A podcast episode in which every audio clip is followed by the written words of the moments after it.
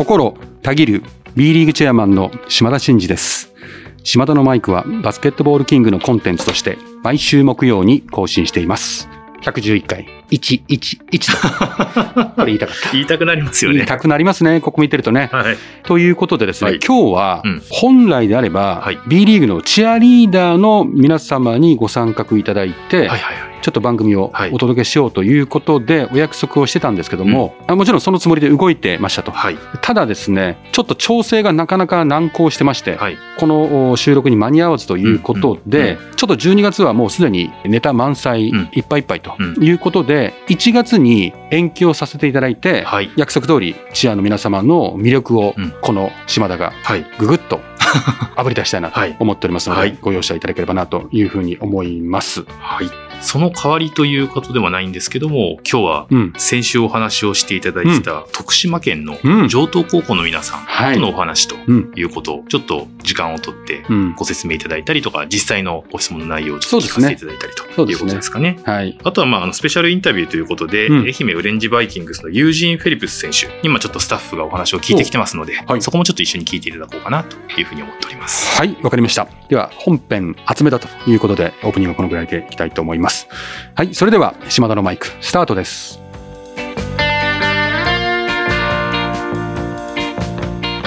島田のマイク。この番組は B リーグライブ2022の提供でお送りします。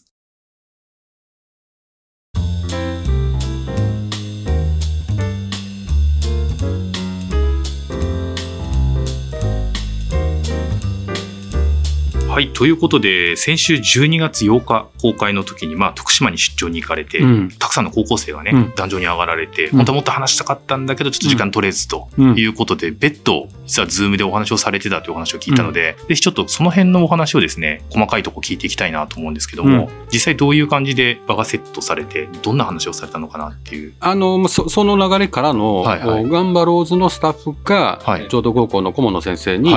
コンタクトしていただいて、はいはい許可を受けて、私のスケジュールと、皆さんのね、はいはい練習が終わった後なのかな、うんうんうんのスケジュールを調整して、ちょうどそれが私が水戸に行った、えー出張の帰りの車の中だったんですよ。はいはいはい。まあ、ちょっと悔いが残ってるとすれば、やっぱりこう、移動しながらなんでうんうんうん、途切れ途切れになっちゃって、うんうんみたいな感じになっちゃったのがあれでしたけどはい、でもね、もともと1時間の予定だったんですよ。はいはい。が、終わったら1時間半ですよ。うんうんうんもう熱血しすぎて。はい。で、皆さんで話し合って、こういうのを聞こうっていうことをまとめてきていただいたのかなんかなと思うんですけど、うんうん。6、7人ぐらいの生徒がその代表として、一人一人ちゃんと画面の前に座ってですね、私とこう対峙するとはいはい。いうことで、本当にいろんな質問投げかけてくれたし、うん。すごいなっていうのが率直な感想ですね。あだからこう質問してくることが全般的にバスケ部で今ウィンターカップ前じゃないですか、うん。でチームをどうするこうするってことでバスケット軸に、えっと、なる部分もあるんですけど、はいはい。それよりもなんていうか視座が高いというか、うん。この高校を卒業して大学に行こうがうん行かまいが、その後大人になっていくときにどういうより良き人生をというか、はいはい。どういうふうに生きていくべきなのかうん。みたいなところと、うん。今のそのバスケ部で起こってるうん。課題みたいなことをちゃんとこうリンクさせながら両方の目線で話してこられるんですよ。だから逆に私もありがたかったっていうか、うんうんそのバスケ部のどうやってチームのケミストリーをみたいな話になってきちゃうと、それはどっちかというと私の専門分野でもないじゃないですか。はいはいはいはい。まあ、だからかもしれないですけど、その経営者としての島田さんはとか、うんなんかそういうどちらかというとこの世代の考える将来に対するこう悩みというか、うんうんみたいなところのやり取りができたんですごく私も考えさせられましたよね。うん楽しみですね。ちょっとじゃあ実際に少しそのあたりをね、あの、そうですね抜粋版になっちゃいますけどでうんすね。まあ、一部だけなんかかいつまんで音声を流せるということだったんで、はい。じゃあそれを聞いていただければなと思います。えー自分がチームをまとめていく中で、一人一人が練習に取り組む熱量だったりに差ができてしまいます。で島田さんの職場だったり、そういう経営していく中でも、そのような状況があったときは、どのように全員の熱量を揃えていきましたか？そうですね。まずですね、熱量を揃えると言っても、本人はすごく熱量を持ってやってるつもりでも、それが外には伝わらないタイプもいるし、バンバン外にこう、アピールするようなタイプもいるし、人それぞれ熱量って結構測りづらいというか、まずはみんな同じ方向を向いて頑張ろうっていうことは、絶対そのチームにおいても組織においても大切なことだと思いますけども、必要以上にその熱量を揃えるっていうことは必要ないのかなと。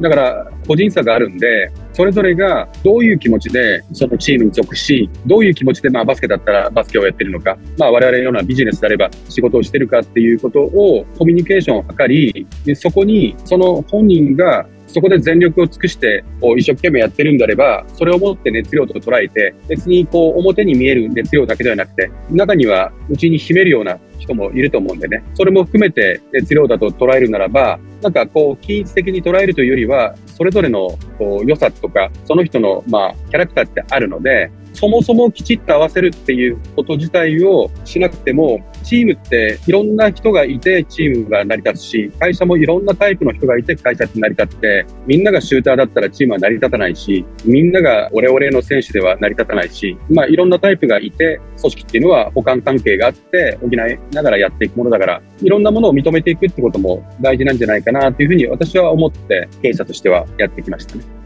実は以前からチームで目標を設定してそれに向けて全員で頑張るって決めたことがあったのですがそれらが浸透しきらずにチームの士気が下がってきた時にまた同じようなミーティングをして同じような目標で再スタートをしてしまっているのですが島田さんから見てこのループを終わらせるために僕たちに足りていないことは何だと思いますか？まあまあそもそもその繰り返してしまうことっていうのはよくあるよっていうか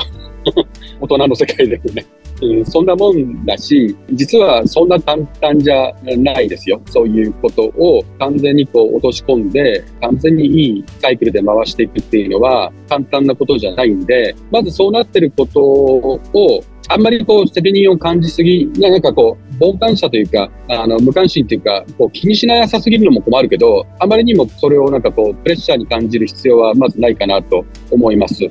で、じゃあそうなってるんであれば、そうなってる要因というか、原因が何なのかっていうことを、ちょっと一回深くみんなで話し合うとかっていうのが大事なんじゃないかなってい。うん。一番はみんなの中でこれでやろうって言った目標、目的が浸透することなく形骸化し、もう一回やろうっていうことが繰り返されるってことは、もしかすると、その目標として定めてることが、そもそもそれをみんなが納得してるようで納得してないのかもっていうのが一つあるよね。はい、うん。あとは、納得してるしてないっていうのは大事だけど、納得してないけど物事を進めていかなきゃいけない局面なんてのは社会に出てもいっぱいあるから、じゃあ、そんな状況でも、その浸透度を高めていこうとしたら、大事なことは、その浸透させようとする目標としてることを常日頃、まあキャプテンでもそうだし、もうその主軸のメンバーでもそうだし、そういうことを強く意識する何人かがいて、その人たちが常にやっぱキャプテンを中心に言い続けることが大事じゃないかな。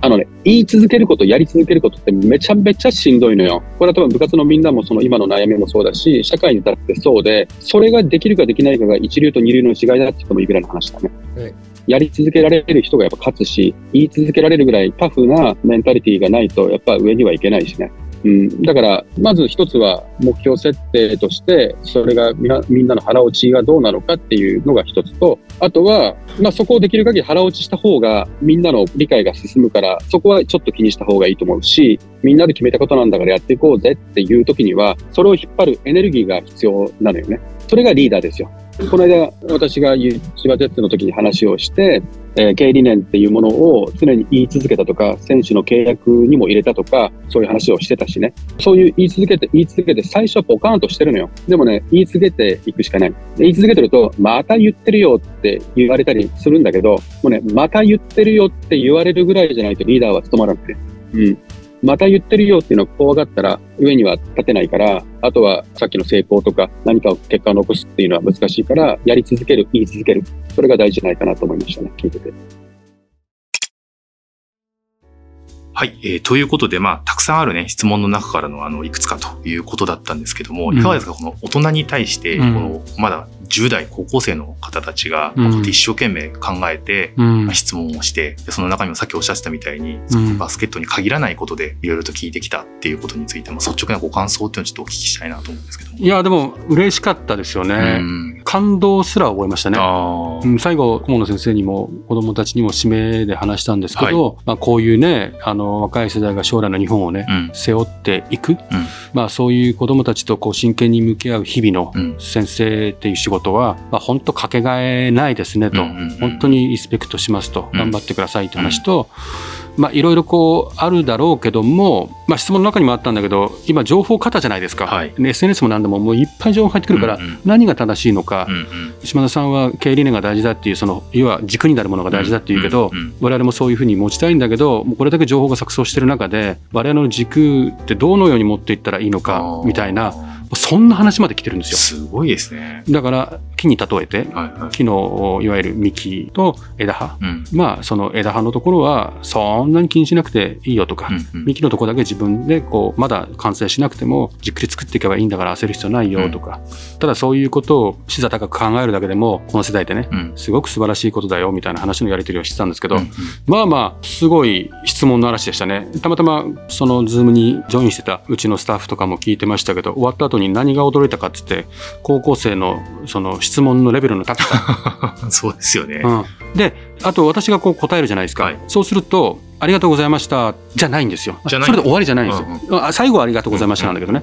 で私のこの答えを聞いて、うん。もう一回質問投げてくるんですよ。でもう一回質問してくるんですよ、うんうん要はある程度納得するまでこれはっていうのをちゃんとね最後まで聞ききれるっていうのがいや素晴らしいなって。なるほど。だからそれだけ集中して聞いてるってことじゃないですか、うんうんなんとなくほわーって聞いてたらう、ん。なんとなくよくわかんないけど「ありがとうございました」うんうん。みたいな感じになるでしょ？でもそれをしないでこう繰り返し質問してくるっていうところに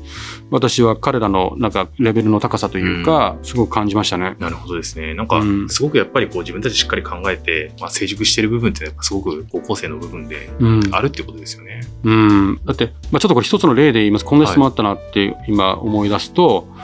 まあ、自分は成功するために必要なことは行動力と客観視する力だと思っていますが、はい。島田さんが今までの人生の中で経験した中で成功する人としない人の差を上げるとすればどんなところに あると思われますかってこんな質問高校生します？ね。しないですよね。しないですよってもう実際知ってるんですけどね。うんすごいですね。うん、もうだからそれに対してまあ行動力はマストうん。だなと、うんまあ、客観性っていうのはまあ俯瞰して見れるよううんな賢さっていうのは必要なのもそれもまあそうだよねみたいなまあでもそんなしっかりした質問だと答える側の責任も重いですね。重いっすよ。うん。だからこそこう話しながらあそうだねってそれはいいねとか。俺はもう一つこういうやっぱ思いやりとか、うんうん。優しさみたいなものが大事だと思うんだけどとか、まあ、そそんな話をしてあそうですねみたいな。まあなんかそんな感じでしたけど。なるほど。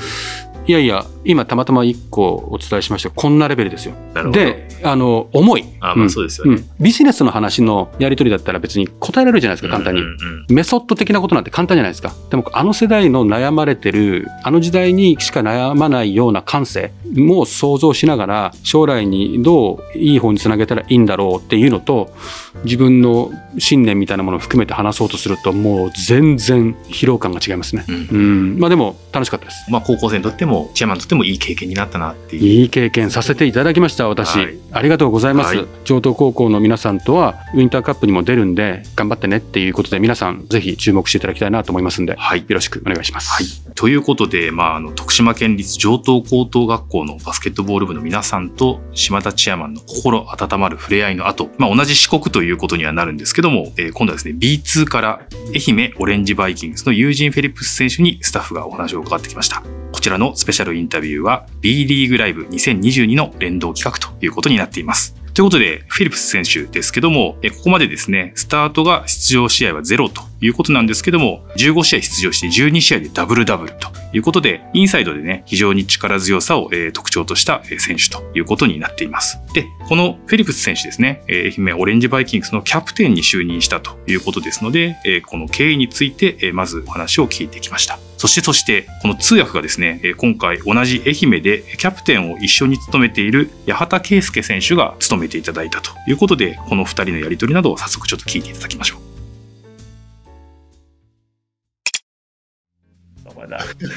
Did you write me? I think you wrote me, right? Yeah, I think I think I think I was going to tell you. Yeah, Yeah. Okay, well, yeah. あの本当にあの最初知ったのは、まあ、今年活躍してる僕とジンダブルキャプテンやってるんですけども、あの本当に僕が多分あのメッセージをして、多分ジンキャプテン今年やるからねっていうので、多分それで初めて知って、そこからまあダブルキャプテンやるよっていう話はあのいただいたんで、まあ、キャプテンやるっていうイコール本当に GM だったりとかヘッドコーチだったりとか、ジンがキャプテンがいいんじゃないかって言ってくれた人には本当に感謝してますし、まあ、そうやってやっぱ信頼を得られてるってことだと思うので、まあ、やっぱその信頼を得てる分、そこはしっかりと結果を残していかないといけないので、あのまあ、でも同時にあの本当にそうやって思っていただけるってことは感謝のあの気持ちを表したいなと思ってます。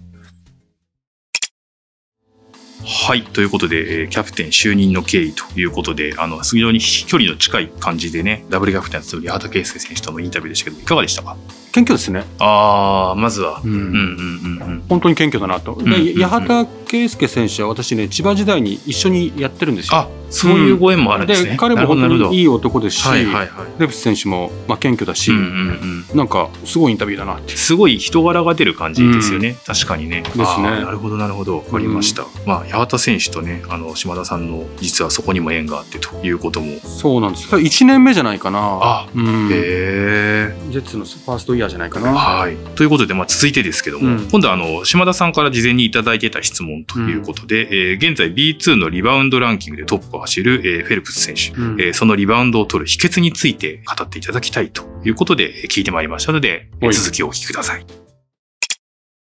Rebound, like, even size and stuff. yeah. Well, you've already heard. まあ、よくあの前回にもちょっと同じような質問があって話したことがあるんですけども、大学の時に大学のコーチから、リングに弾かれて空中にあるボールは全部お金だと思えって言われて、で自分本当お金が大好きなのでそう、そうやって思ってお金を取りに行くと思えば絶対取れるからって言われて、それでもうそれをずっと学んでたので、もう本当にだから空中にあるリングに弾かれて当たったボールっていうのは、もう常にお金お金お金って、ね、思っても、それで飛びついてるんで、それが一つの原因かなと思ってます。はい。ということで、えーリバウンドを取る秘訣ということについて聞いてまいりましたけども、いかがですか？聞いてみてと。なんかもういいですね、人間臭くて。人間臭くていい。なんかそういう空中にこうね、あるボールをお金だと思えと。うん。だったら、がむしゃらに取れるだろうんうっていう指導する大学時代のね、そああ、のそれもそうですよね。コーチもすごいなって、うんなんかそういう投げかけって日本人ってしないじゃないですか。しないですよね。うん。確かにそうかもしれない。なんかそう、そう言われればそうだよねって思うから、競争の激しいアメリカのバスケット界において、まあ結果を出そうと思ったら、うんまあ生半可じゃしょうがないじゃないですか。だからそのぐらい振り切って、うん競争原理というか、高いモチベーションでやらせるみたいなうんアプローチっていうのはおも面白いな。ああ、でもそうですよね。うん確かに日本盛り盛り上がりますよねうん。みんなもう、こうあの全部、もうお金の前、つって、うんああっつって、なんかガチャガチャっとみんな。まあままあそういうメンタリティもありますけど、でもうん198センチのうん。リバウンド強いっていうのは、まあすごいですよね。はい、はい。でもやっぱりね、こういうサイズでも、例えば、まあ、群馬のマイケル・パーカー選手とか、はい、はい、はい、はい。っ。ていうのは日本でのプレー歴も長いですけど、まあ2メーターぐらいなのかな、うん。ですからほぼ同じぐらいですよね、でももうリバウンドを何回も取ってるしすね。まあ2回飛べるっていうんですか、うんうんうん。1回ジャンプして着地した時にもう1回ジャンプするスピードがめっちゃ速いとか、あやっぱりこう賢いから、こうボールの飛んだ角度からの弾かれる位置を予測する察知能力とーか、うんうんうんうん。そういうのが長けてると、うんなんかそのサイズを超越する嗅覚みたいなのうんうんがあったりするから、うんまあそういうところはあるのかもしれないですね。そうですよね。まあ、ご本人はお金が好きだからだったらいっぱい取れるぜみたいな感じでしたけど、まあ、実は それだけじゃなくて、やっぱもちろんね、そのフィジカルの特性みたいなこととかね。そうだってほら真面目に答えてもさ、はいこの多分視聴者のこと考えてね そうですよね。聞いてる人たちのね、はいこと考えたらつまんないじゃないですか。いや、そういうとこも含めてやっぱりね。そうそういうふうに言った方が盛り上がるんじゃないかってことまで考えてんじゃないかなと本当はいろいろあるんだと思いますよ。まあ、そうですよね。はなるほど。はいはい。ということでですね、今回はまああのキャプテンについてということとリバウンドのまあコツということを聞きましたけども、えーこの今回のインタビューの、えーロングバージョンは11月29日に配信した Be My Hero で、えー見ることができますので、ぜひチェックをしていただければというふうに思います。以上、えー B リーグライブ2022連動企画の選手スペシャルインタビューでした。さあここでタイムアウトこの間にお時間をいただき島田のマイクをお聞きの皆さんには B リーグライブ2022についてお伝えしたい。B リーグを愛するあなたへ今シーズンの B をさらに楽しむための必須サービスリーグ公認ファンタジースポーツゲーム B リーグライブ2022夢のチームの GM となって実在の B1B2 所属選手をドラフトし現実の選手スタッツで勝敗を競う。まさに B リーグ好きのためのシミュレーションゲームです。一人から遊べて難しい操作は一切不要。遊べばゲームデイがさらに待ち遠しくなる。あなたの B リーグをもっと楽しく。詳しくは B ライブで検索。タイムアウトが明けます。引き続き島田のマイクをお楽しみください。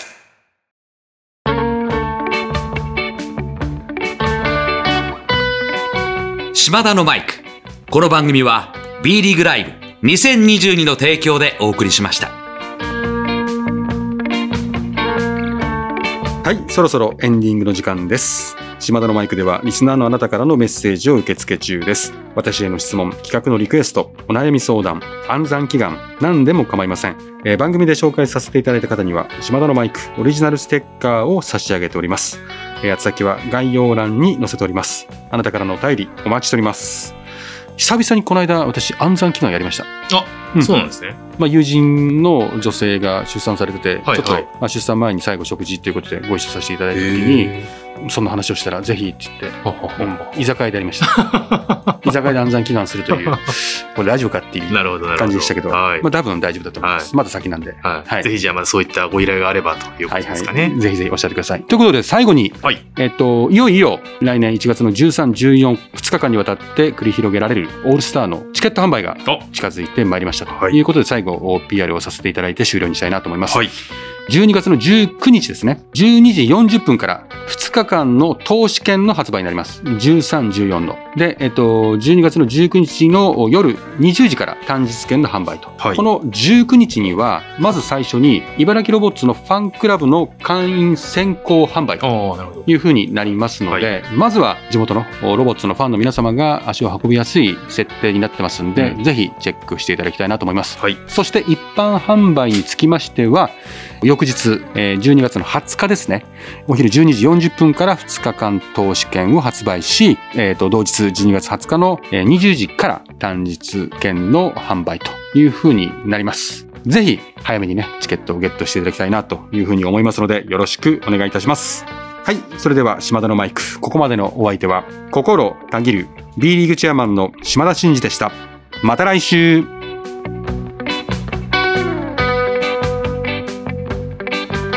お聞きいただいたコンテンツは制作バスケットボールキング制作協力 B リー配信日本放送でお届けしました。